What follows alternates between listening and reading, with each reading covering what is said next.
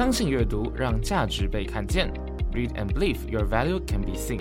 各位听众朋友们，大家好，欢迎收听相信阅读频道的特别节目《阅读之外的那点小事》。我是节目主持人饼干，一个自由流浪的阅读写作老师。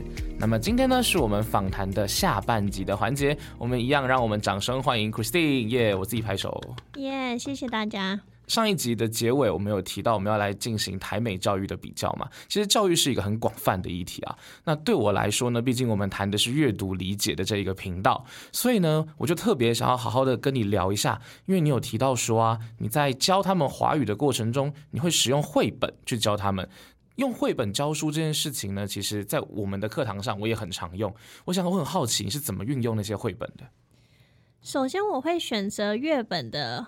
原因是因为我的小朋友他们五到七年级，那他们中文程度没有好到可以阅读一整篇长篇散文。嗯，那如果用绘本的话呢，他们可以一下子看文字，一下子又看那一些图片嘛。那还有说，就是绘本它有很多种主题，比如说像前阵子流行的 SDGs，那它每一个指标里面它都有搭配相对应的绘本，那就可以用绘本然后来给。学生了解那一些相关的概念，所以我当初选择绘本有其中一个原因是这样。所以你是从你刚刚提到 SDGs 里面挑你要的标杆去选绘本？对，我挑我想要的主题。那比如说我想要教他们环保相关的，我想要给小朋友看，就是台湾是如何做环保，因为我在那边觉得他们的环保做的很。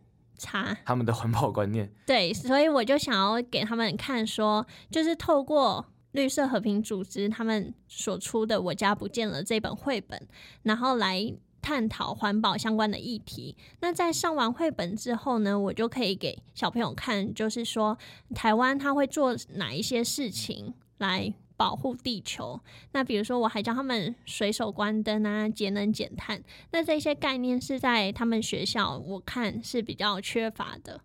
那你在教他们这些的过程中，因为这已经这已经算是去影响他们的日常生活习惯了嘛？小朋友们都不会抵触吗？是不会抵触。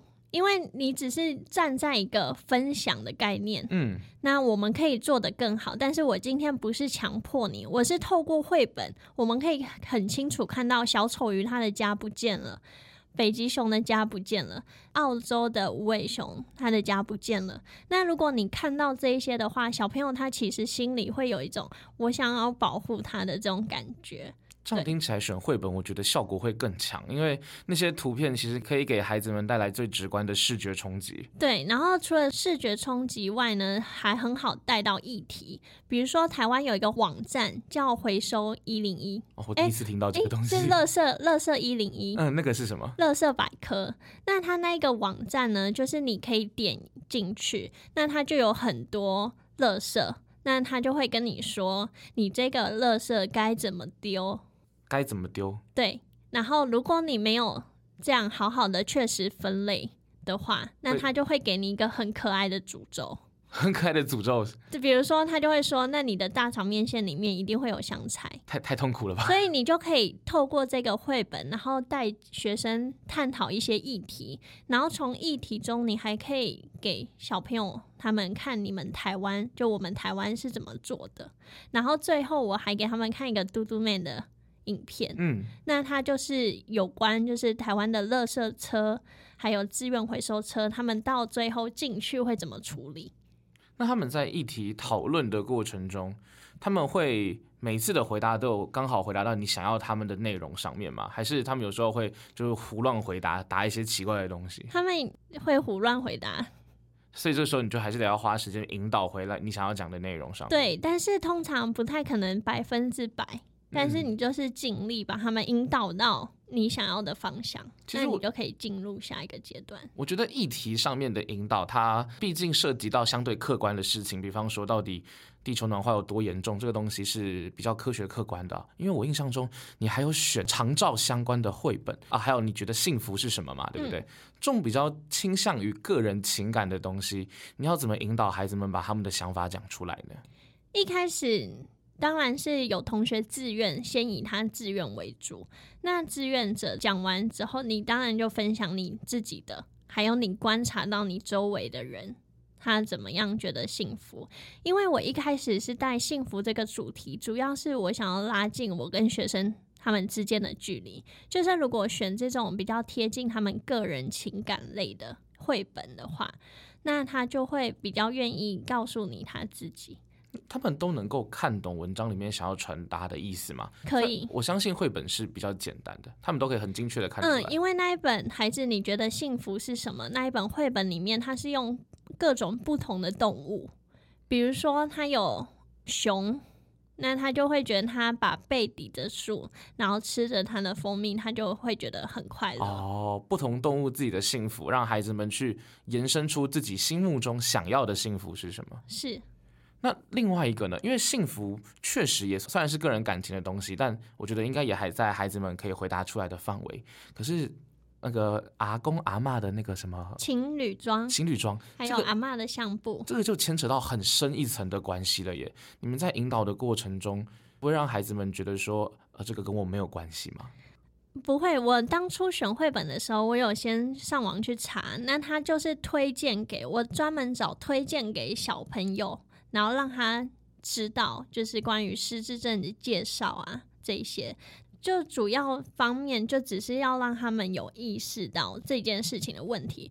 比如说失智症，他不止失去他的记忆，他有可能他会把。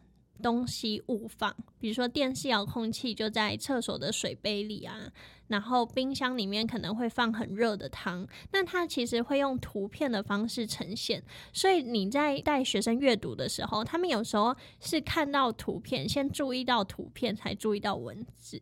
那你让他们设计这个，你有没有在后面有一些更深层次的引导，或是让他们做什么样的实作之类的？实作倒是没有，但是就是有一些议题讨论。那到最后，因为我们是中文学校嘛，我们除了就是议题讨论以外，我们还是要教最基本的生词啊、语法这一些。那所以我们就比较多是先上。词汇就是让小朋友先理解那一些词汇的意思，然后才会到议题讨论。那议题讨论的话，我们就会从讯息检索开始。嗯嗯比如说，就是这本故事书，那他为什么爷爷奶奶他们要穿情侣装？这种最基本的问题开始，然后慢慢引导到就是比较。理解方面的问题，还有实际行动的问题。比如说，最后的问题就会说：那如果你是这个主角，那你会怎么做？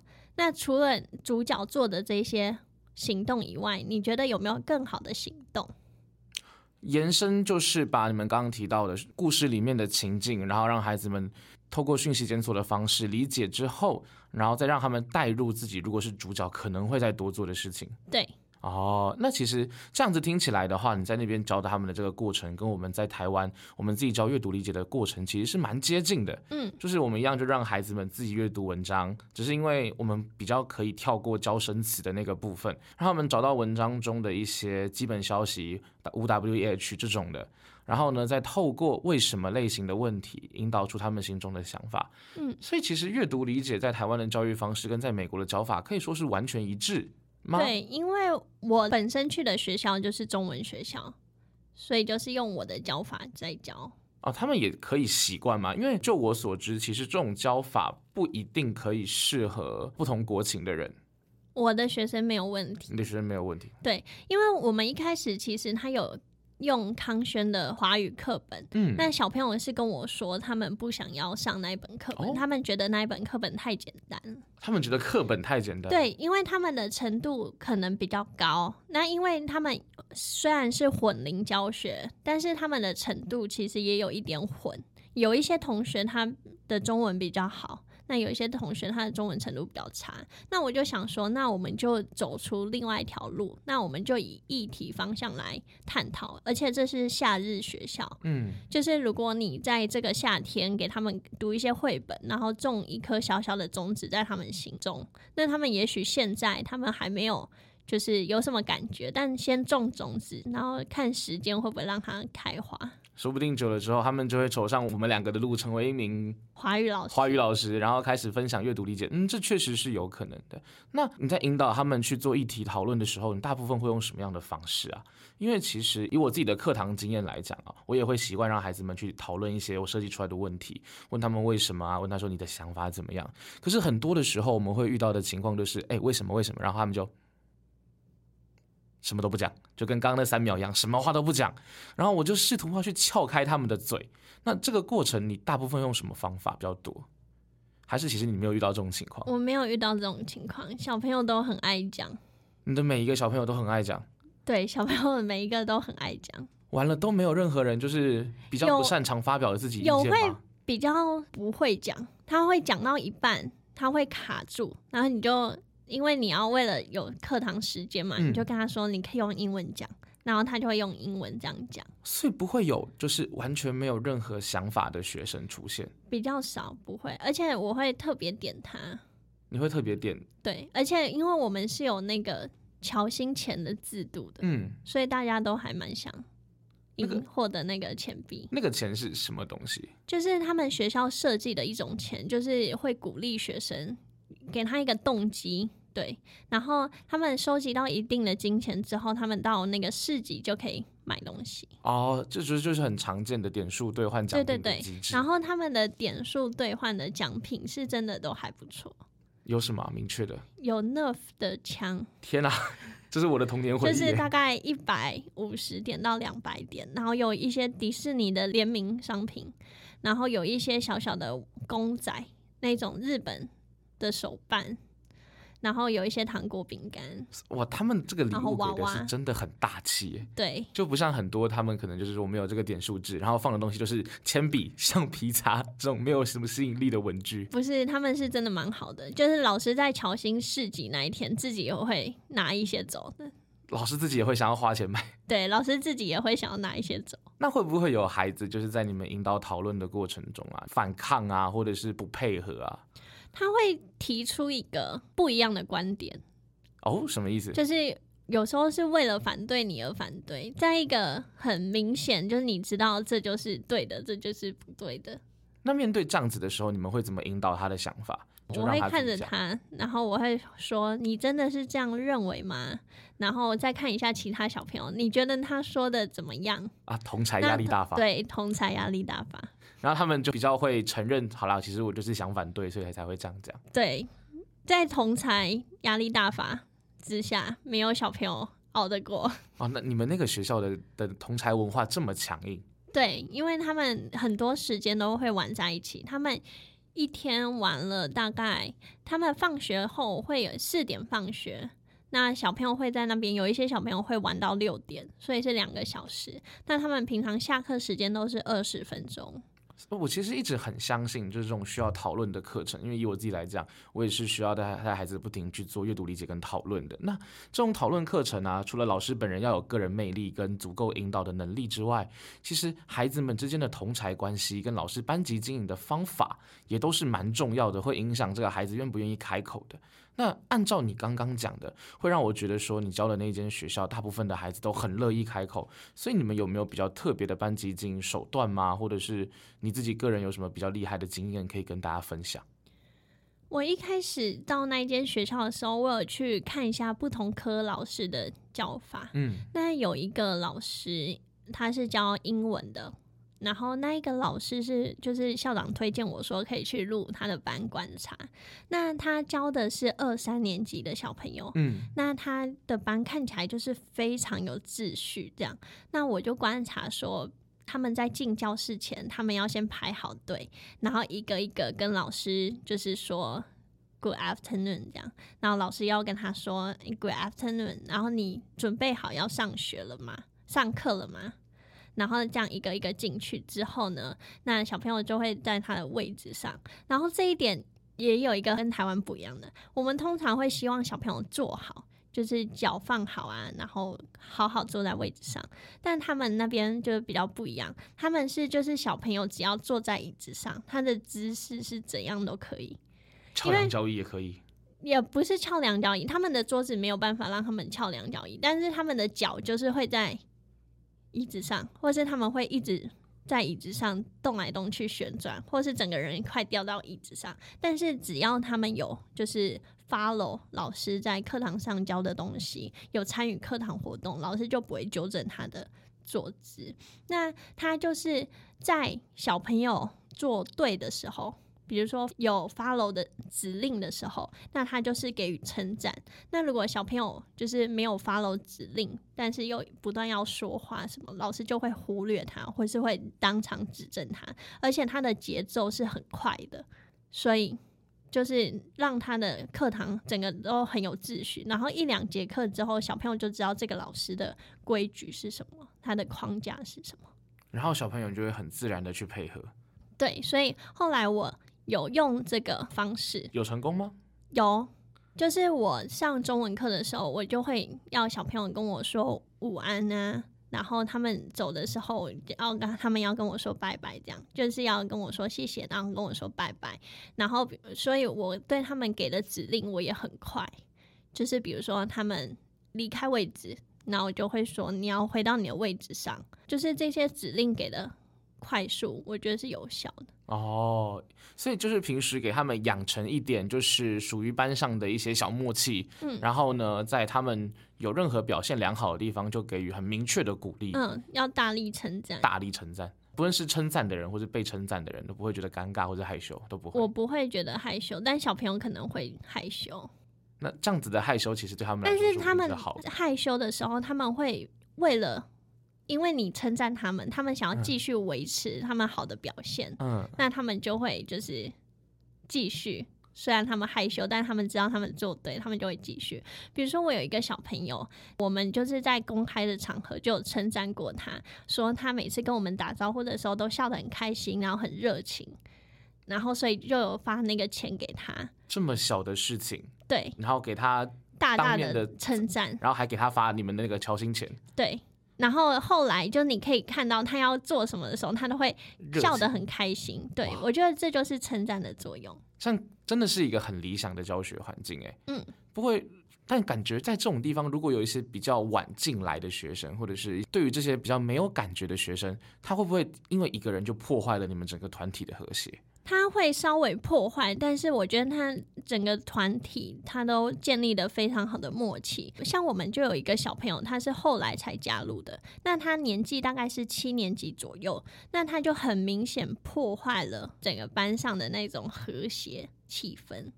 比如说，像有一次要发表一个，我们在讨论完，我们要小朋友发表。一组一组，然后我们是差异化分组，所以就是他的中文程度比较好一点，但是其他他跟的同组的小朋友程度就没有那么好，那他就是有点觉得其他小朋友拖累他，所以他就在发表的时候就是爱发表不发表，就是态度不理想这样。